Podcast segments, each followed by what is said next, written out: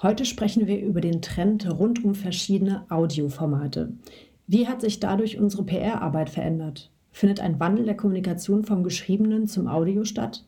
Wie bereiten wir unsere Kundinnen und Kunden auf Audio-Interviews vor?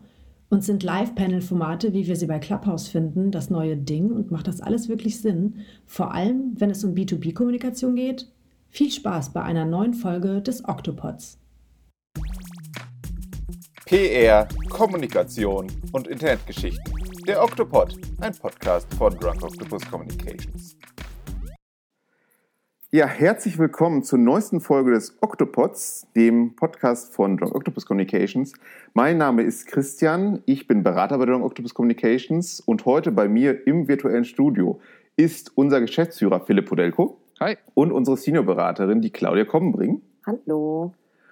Und weswegen wir uns hier zusammengeführt haben, ist das Thema Audio. Das Thema Audio hat immer mehr an Fahrt gewonnen und damit verändert sich aber auch so ein bisschen unsere PR-Arbeit, weil wir müssen Leute jetzt nicht mehr nur auf schriftliche Interviews vorbereiten, sondern wir kriegen immer mehr Anfragen für Podcast-Interviews. Und wir wollen mal schauen, ähm, wie sich das so auf unseren Alltag niederschlägt und hoffentlich auch unseren Hörern und Hörerinnen ein paar Tipps mitgeben, was das Thema Audio und Vorbereitung für Audioformate mit sich bringt. Aber vielleicht fangen wir da erstmal ganz von vorne an. Philipp, wenn du mal so zurückdenkst an deine Anfangszeiten in der PR vor, ich sag mal, 10, 15 Jahren, was haben da eigentlich Audio-Interviews, so Radio vielleicht noch für eine Rolle gespielt? Ja, eigentlich, ähm, also ganz, ganz geringe Rolle, muss man ja einfach sagen. Also wenn, dann hat man mal was für TV gemacht oder für einen kurzen Radiobeitrag. Das waren dann aber immer eher ähm, ja, so Schnipsel, die man dann produziert hat. Ja, also so, dass man jetzt wirklich lange Audiosendungen hat, kam bei mir eigentlich eher selten vor. Also so richtig habe ich das dann nie gemacht. Das kam jetzt erst sozusagen mit den Podcasts auf, wobei ja Podcast auch eine totale Wellenbewegung hat. Ne? Also das gibt es ja schon ewig lang mhm. und ähm, jetzt ist es erst so in, ja auch durch die technischen Möglichkeiten ja erst richtig populär geworden. Ja, ich glaube, so die, die ersten Podcasts gab es ja, glaube ich, so Anfang der 2000er, ich sag mal so 2003, 2004. Aber wie du sagst, damals war es ja echt immer noch so ein bisschen ähm, so Liebhabergeschichten und in der Form, wie wir es jetzt gerade sehen, gibt es das ja wirklich erst seit, äh, ich sag mal, vier, fünf Jahren in dem großen Stil. Ähm, wenn wir jetzt aber so von Vorbereitung sagen, wir sagen jetzt, ähm, jemand möchte ein Interview mit, sich, äh, mit uns führen oder mit einem unserer Kunden wie wird er denn darauf vorbereitet? Vielleicht da, um noch ein bisschen hinter den Vorhang zu blicken. Wie würdet ihr, also wie würdet ihr einen unserer Kunden, unserer Kundinnen vorbereiten? So, so richtig, also es unterscheidet sich ähm, ja so ein bisschen von diesem schriftlichen Interview und von dem, sagen wir mal, mündlich geführten, dann verschriftlichen Interview etwas stärker davon, als wie, ähm, als würde ich ein Fernsehinterview machen. Eigentlich ist es näher am Fernsehinterview, weil es eben dann schon das gesprochene Wort wird ja dann eben übertragen und auch geschnitten. Ähm, ich muss also schon sehr genau darauf achten, was ich und auch wie ich es sage mit welcher Tonalität, welcher Geschwindigkeit. Also es kommt viel mehr auf die, die, die, die Sprache und ähm, das Formulieren an, weil man eben nachher auch nicht mehr, wie das ja sonst üblich ist, äh, nochmal an der einen oder anderen Formulierung drehen kann, je nachdem, wie das Verhältnis zum Journalisten ist, ähm, oder eben auch nochmal was anpassen kann.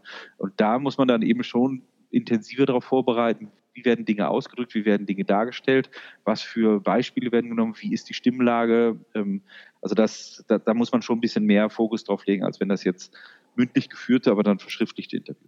Du hast ja auch teilweise, du hast ja auch, glaube ich, ein paar Fernsehinterviews auch mal vorbereitet, ne?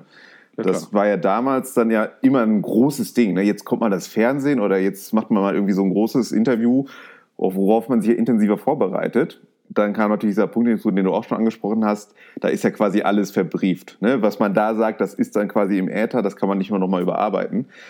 Wie gefährlich äh, seht ihr denn da so Audio-Interviews, die da jetzt so kommen? Weil das ist ja im Grunde derselbe Fall. Ne? Man, alles, was man da sagt, ist genau, äh, wie es gesprochen wird. Das ist auf jeden Fall gefährlich, wobei äh, ich muss dazu sagen, ich finde die Vorbereitung, die unterscheidet sich so ein bisschen in dem, ähm, dass man natürlich nicht mehr ganz genau äh, sagen kann, also jetzt, wenn man Key Messages aufschreibt, dann ist, ist eigentlich klar, dass der, äh, der CEO oder die CEO das jetzt nicht genauso verwendet.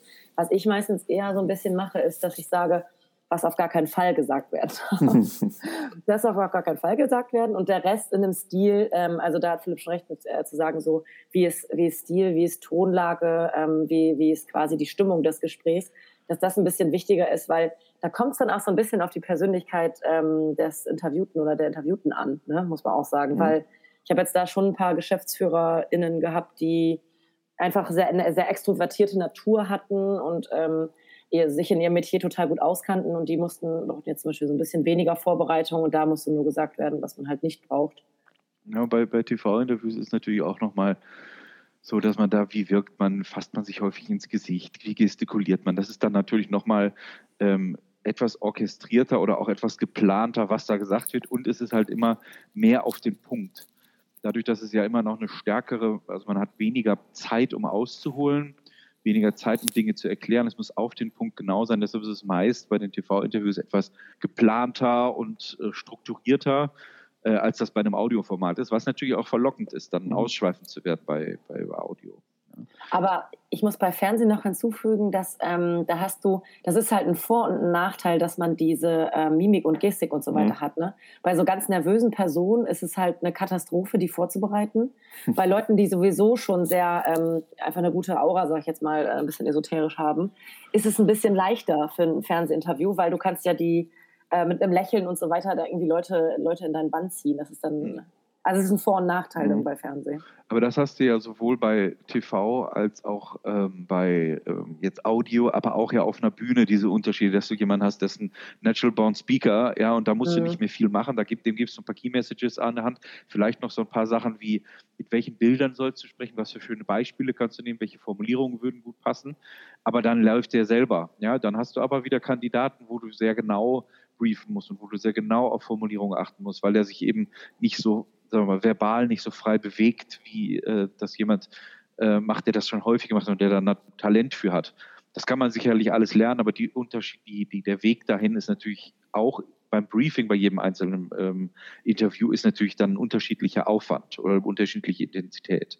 Ich glaube aber, was auch noch wichtig ist, wenn wir jetzt so in der von der Vorbereitung sprechen, glaube ich, ist auch wirklich diese Praxistipps, die wir vielleicht auch hier mal ansprechen können. Also, dass man schaut, dass man nicht zwischen zwei Terminen hektisch irgendwie gerade noch nach dem Mittagessen äh, die, die, die Pommes noch äh, sozusagen mhm. im, äh, in der Hand ähm, und äh, den, in, in der Mittagspause, wo man dann irgendwie dann vielleicht doch ein bisschen müder ist oder so, dass man das dann dann legt oder dass man versucht, dass man ein ruhiges Umfeld hat, dass man schon mal vorher ein bisschen über das Thema spricht und ähm, sich eingroovt quasi, also dass man da auch Ruhe für hat. Das würde man ja in einem Live-Interview dann auch machen. Ich meine, wir haben ja jetzt häufig durch die Corona-Pandemie, so wie wir es jetzt auch in diesem Setup haben, dass wir gar nicht zu dritt an einem Ort sitzen. Und ich finde, da muss man sich schon darauf vorbereiten, dass man eben auch wirkt und nicht gestresst wird, nicht so zwischen Tür und Angel, dass nicht 15 Leute in den Raum reinkommen, ähm, dass man irgendwie keine Störgeräusche hat, dass man sich schon mal in, in der Stimme, dass man sich nicht dauernd räuspern muss, sondern sich da schon ein kleines bisschen eingesprochen hat. Das sind auch so, finde ich, so Sachen, die, die, die man beachten sollte und die auch im Vorfeld von jedem äh, Audio-Interview ähm, schon abgehakt werden müssen.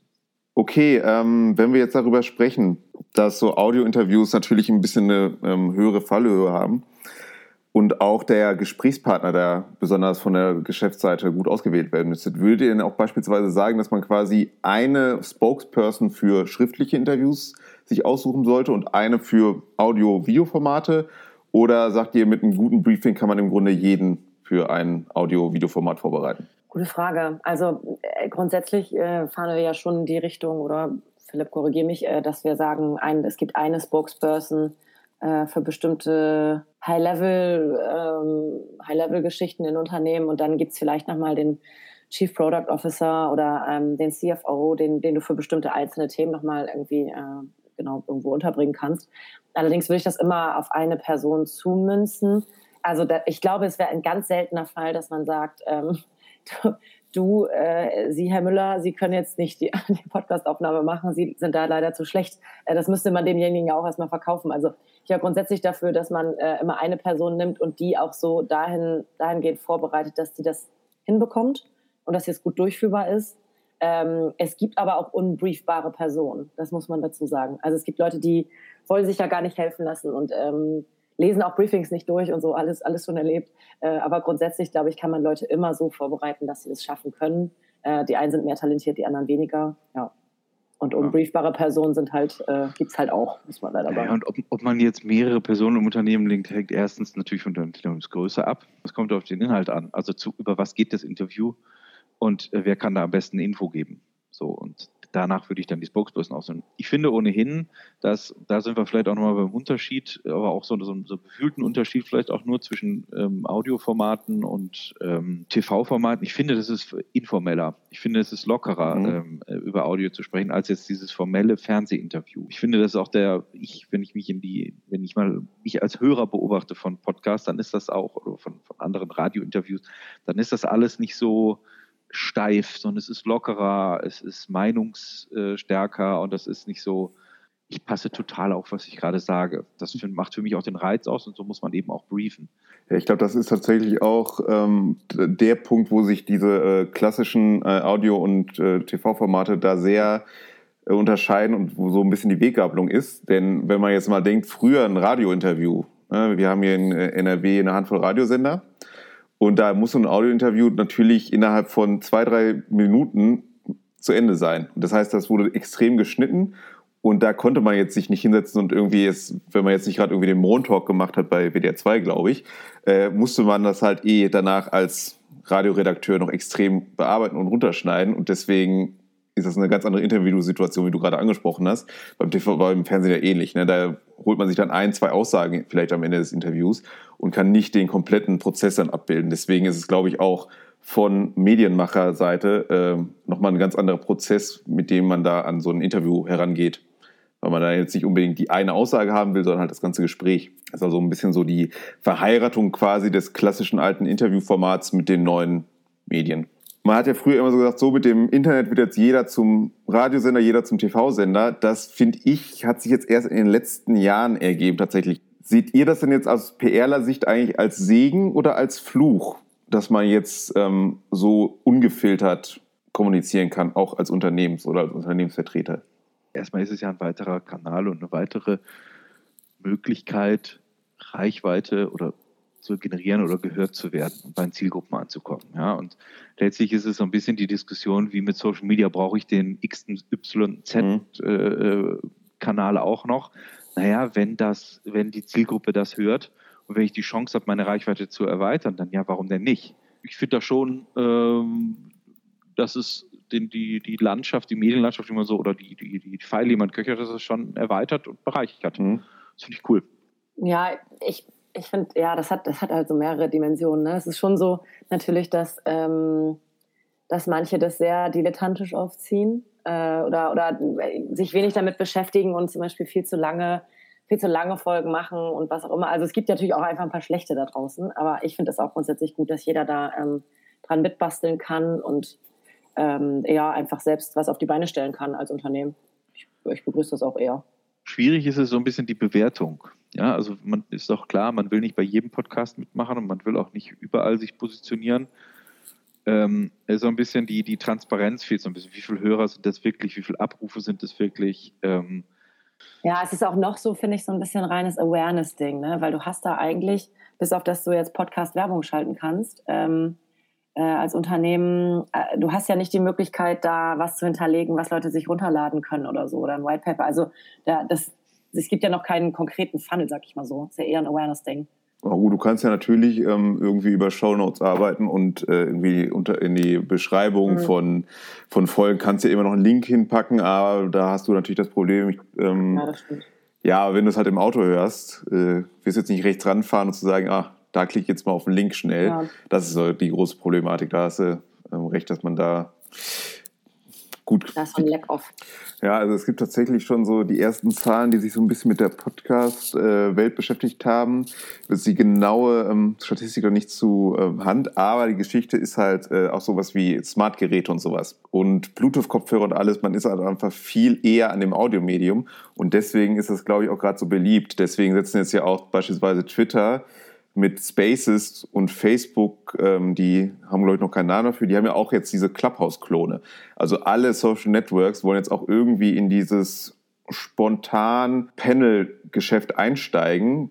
Deswegen ist jetzt die Frage, Clubhouse haben jetzt alle gesagt, hm, gucken wir mal, wie es läuft, ist jetzt ein bisschen der Hype abgeebbt, aber die anderen Medienhäuser oder großen Netzwerke setzen jetzt auch drauf.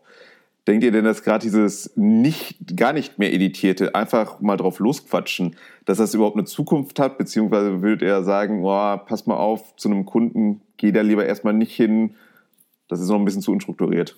Ich, ich empfehle es keinem im Moment, muss ich sagen. Also wir haben eine, oder ich habe eine Kundin, die jetzt öfter mal an äh, Talks teilgenommen hat. Das hat auch ganz gut funktioniert. Ähm, auch es war auch sehr spontan, die ist aber auch eine wahnsinnig souveräne Person, muss man sagen, und äh, weiß auf alles antworten und ist sehr, sehr geschult.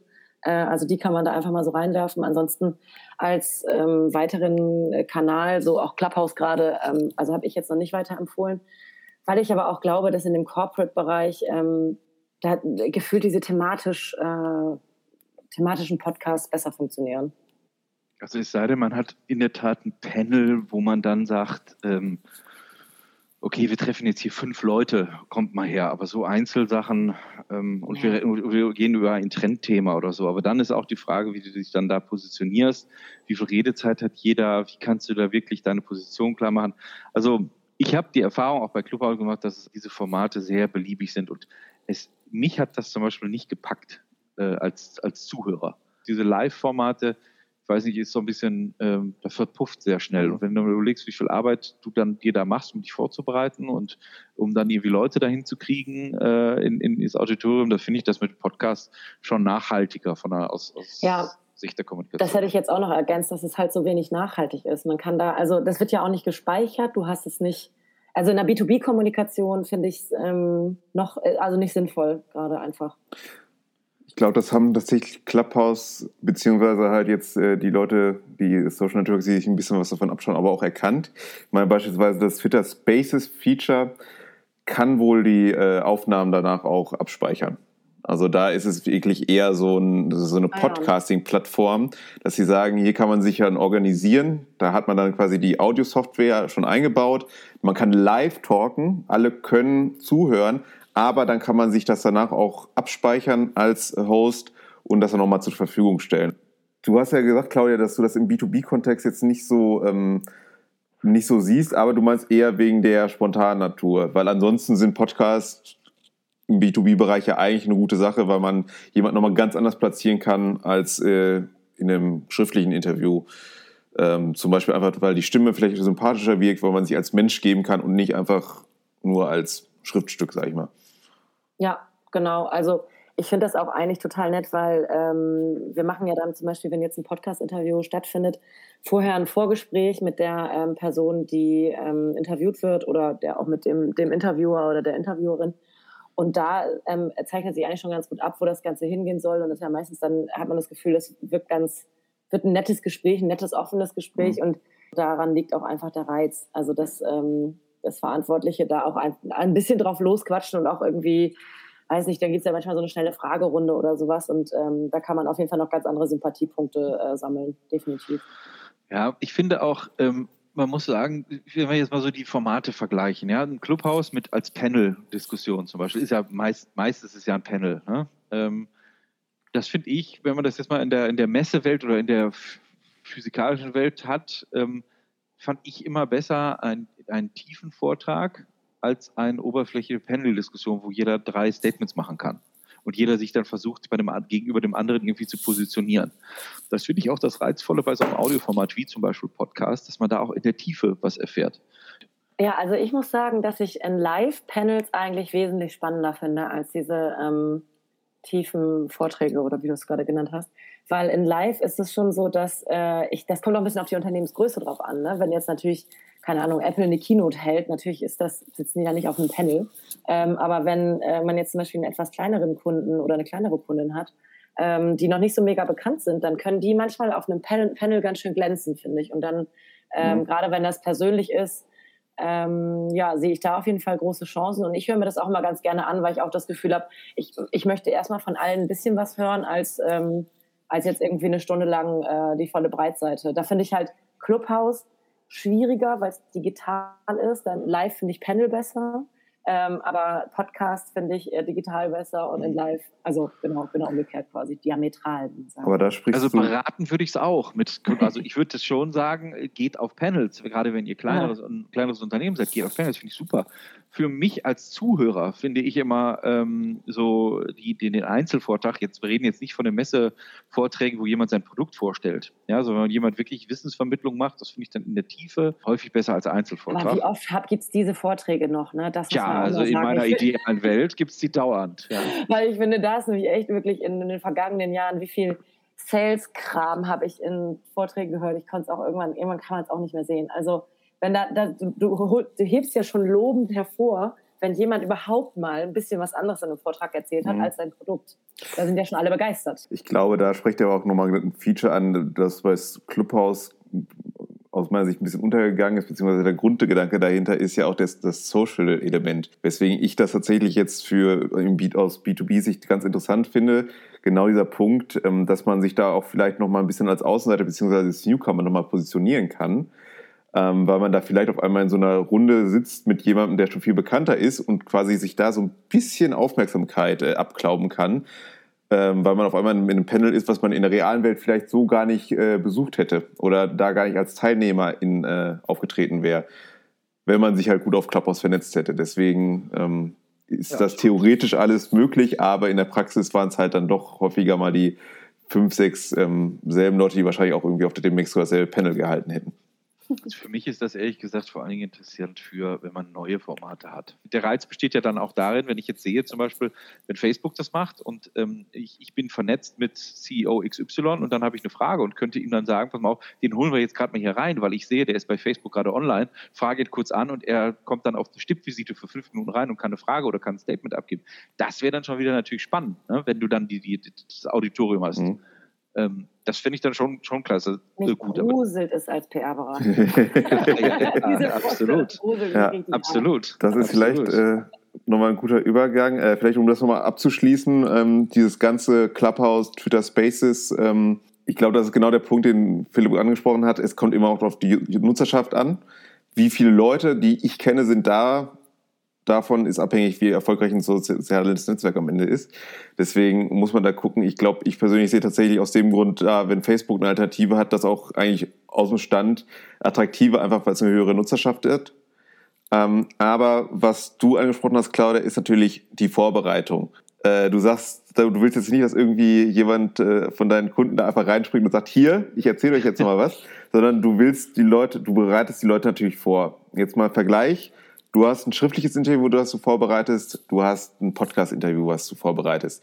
Wie unterscheiden sich die beiden Elemente da? Mm, also letztendlich ist das Briefing äh, beinhaltet eigentlich die, die Kernsachen, äh, also oder sind bei, gleichen, bei beiden gleich. Äh, du hast äh, Kernbotschaften, du hast ein bisschen Infos über äh, die Person, die dir gegenüber sitzt. Du hast ähm, vielleicht nochmal die letzten Artikel oder letzten Veröffentlichungen, so worüber hat die Person geschrieben oder was hat sie verfasst, damit man das so ein bisschen auf dem Schirm hat oder das ein bisschen besser einschätzen kann.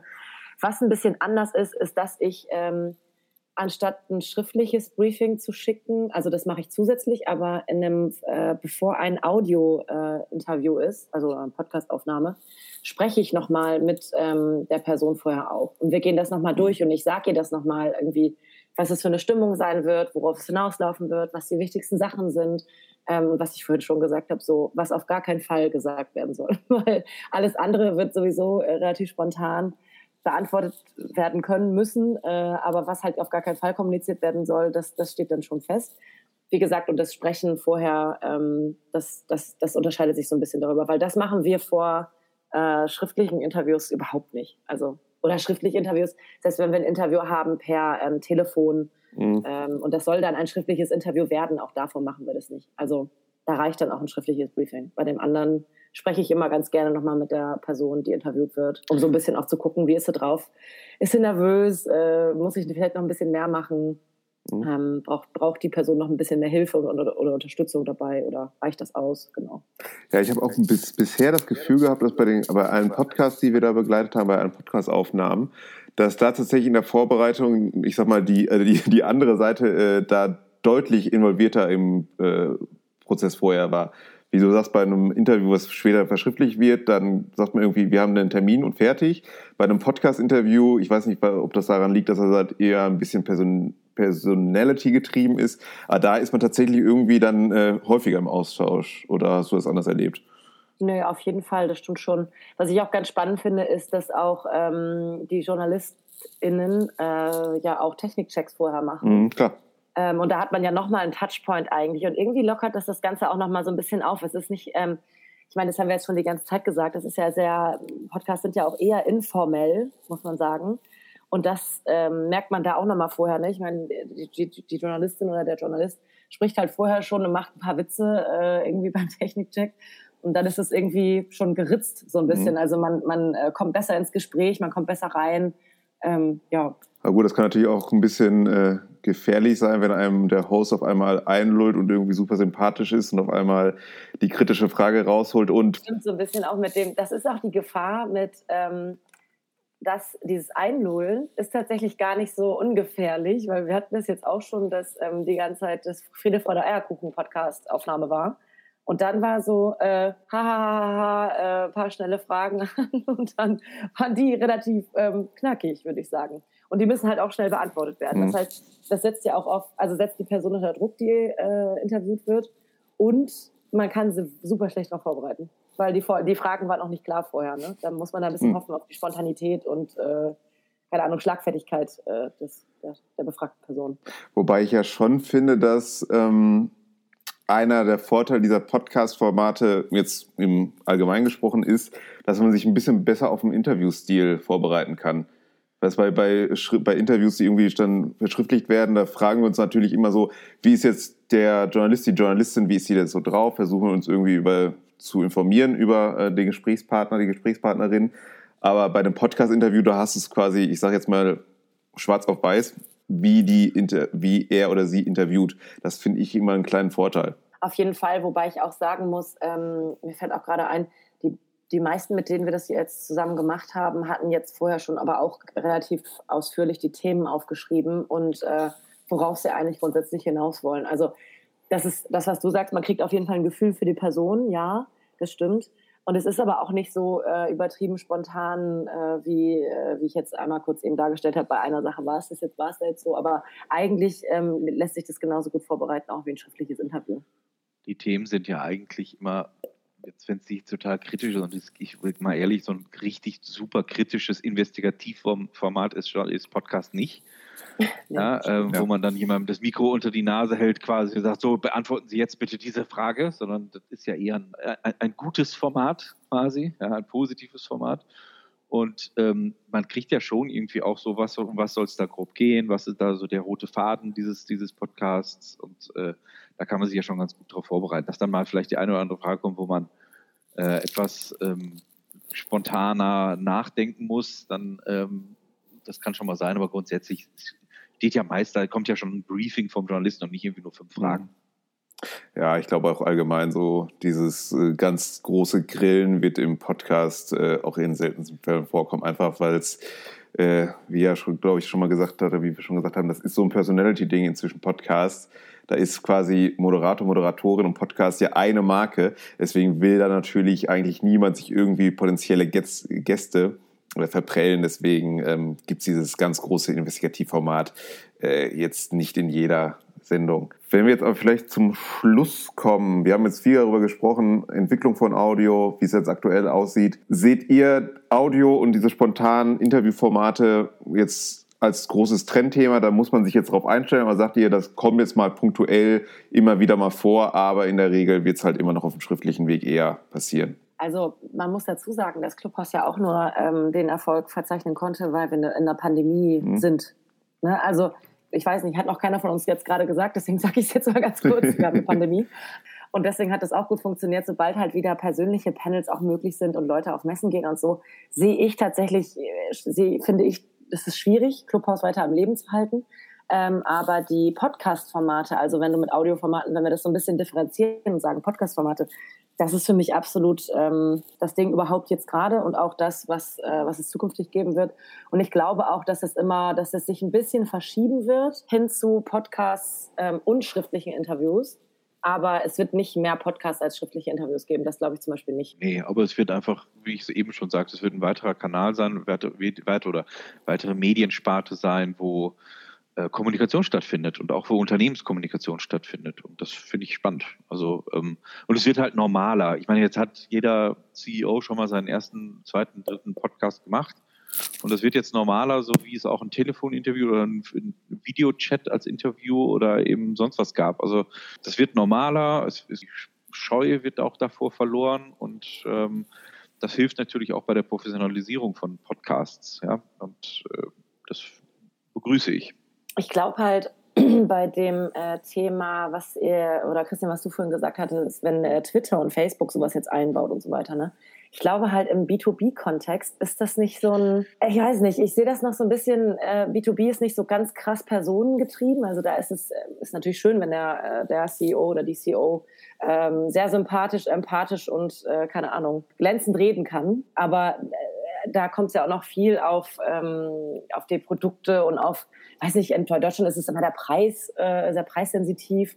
Äh, da kommt es viel drauf an. Ich glaube, das ist vielleicht eher für ähm, B2C-Unternehmen was Interessantes sein könnte, weil da dann halt auch die Zielgruppe sitzt, die letztendlich das Endprodukt auch kauft. Also ich, für B2B-Kommunikation bin ich da jetzt nicht, äh, noch nicht total überzeugt von muss ich sagen. Das ist jetzt ja, vor allen Dingen live halt nicht. Ne? Also wenn du jetzt die mhm. Live-Formate hast, ich, wenn du jetzt irgendwie mal einen Award oder so ähm, oder auch die Live-Messen, das funktioniert halt alles bisher nur so halb gut. Und wenn du dann auch noch live sagst, so jetzt mache ich mal ein Livestreaming von und, und, und erzähle euch noch was davon, kriegst die Leute einfach zu großen Teilen nicht so aktiviert weil sie tagsüber ähm, in ihrer Firma sind und dann, wenn du dann irgendwie ein Live-Format auf Facebook guckst, dann guckt dich jeder auch doof an von den Kollegen.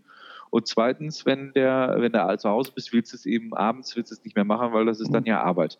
Also ich glaube, dass so ähm, äh, auch Audiokommunikation ist ideal für den Commuter, also für ähm, den, der, der, der irgendwie morgens im Weg zur Arbeit ist. Da kann man das super konsumieren. Das spricht aber ein bisschen gegen die Live-Formate. Deshalb glaube ich eher an die äh, aufgezeichneten Formate, wie es Podcasts sind.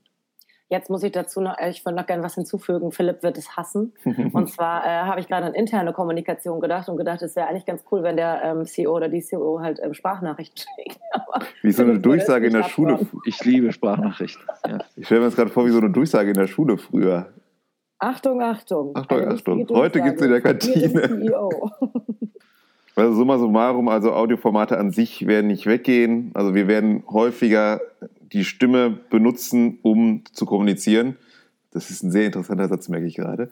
Ähm, aber auf welchen Kanälen das passiert, äh, ist noch ein wenig offen. Wahrscheinlich eher Podcast im B2B-Kontext als die neuen, frischen, frechen Apps. Ich sag mal, man darf gespannt sein. Wir werden aber weiterhin äh, mit Audioformaten kommunizieren in Form des Octopods in der nächsten Folge. Ich bedanke mich bei Claudia Kombring. Bitte, bitte. Und Philipp Podelko. Gerne, gerne. Bis zum nächsten Mal. Ich war Christian. Tschüss. Ciao.